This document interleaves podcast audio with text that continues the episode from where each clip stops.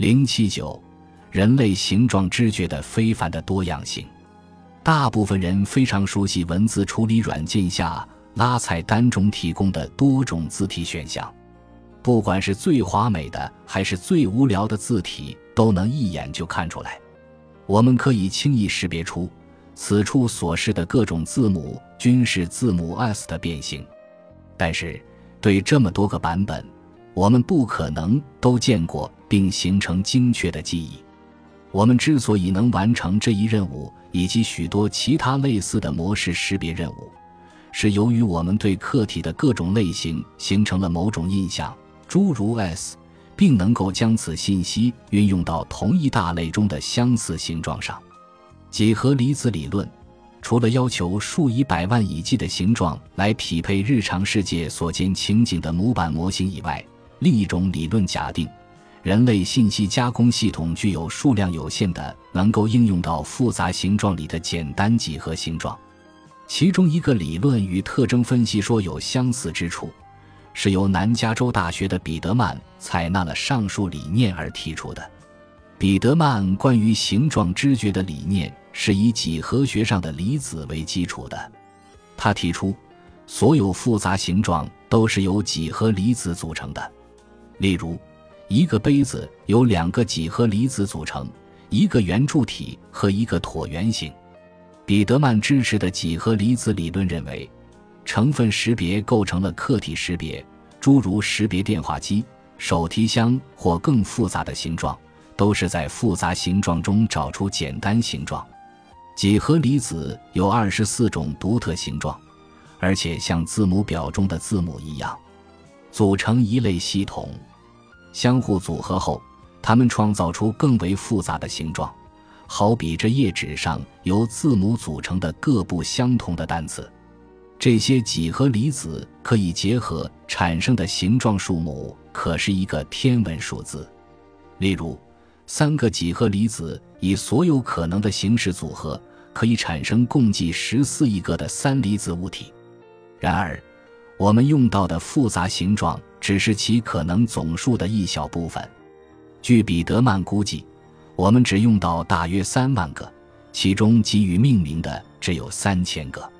对于几何离子理论进行的一项检验，采用了弱化形状的方法，如图四点九所示。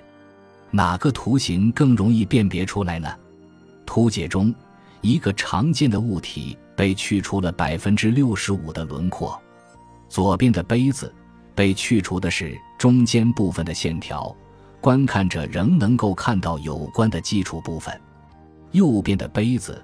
被去除的是最上端的线条，包括重要的连接不同部分的边角。彼得曼向参与者呈现一百毫秒这类物体，他发现，当去除的是连接着的线条时，百分之七十的情况下，参与者能做出正确的判别。而当去除的是顶部的线条，正确判别的比例大约是百分之五十。去掉关键性的相关信息，使得物体比保留这些信息的时候更难以识别。这与物体判别的基础是基本形状的理论是一致的。理解客体识别可以通过两种方法，一种方法是寻找一般领域的解释。主要是通过大脑和认知系统所具有的识别各种客体的一般过程。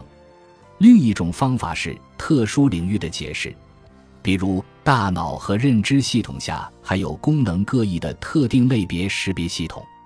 支持特殊领域方法的证据存在于那些有关对世界上特定客体进行识别的研究中。尤其要指出这样一个事实。疾患面孔失认症的人可以识别其他种类的客体，这为客体识别的特殊领域结构提供了证据。启动技术为认知心理学提出了一个重要问题：呈现一个启动刺激或原始刺激，似乎激活了观察者未能意识到的一个完整系列的反应倾向。这种无意识的激活被称为内隐记忆，以区别于外显记忆。对先前经验的有意识的回忆，图例四点一零所示，参与者不太可能在见到第一个椅子时就有意识的想到第二种类型的椅子，因此，被测验到的这类记忆称为内隐记忆。彼得曼和库珀应用第一章中讨论过的启动技术，对客体识别的一种成分识别理论进行了检验。为了检验对常见形状的识别，先给参与者一个外观轮廓草图作为启动刺激，但是轮廓中部分线条被去除。对每幅草图都有一幅相对应的图片。其中的客体与启动刺激的名称相同，而类别上有差异。结果显示是视觉性的，而不是概念性的。这与短时记忆研究中的发现是一致的。